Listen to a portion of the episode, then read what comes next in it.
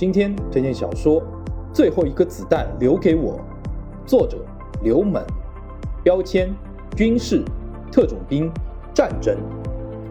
最后一颗子弹留给我，二零零五年由大众文艺出版社出版，全文五十四万字。该小说主要讲述的是十七岁的大学生小庄，为了追随初恋女友而暂时休学参军，于是。他有了一段异于常人的绿色军营经历的故事。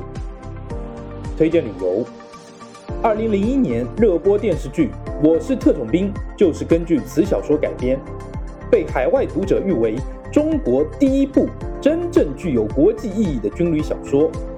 整个故事围绕着爱情、战友兄弟情、父子情展开，是一部真正的记录了中国陆军特种兵。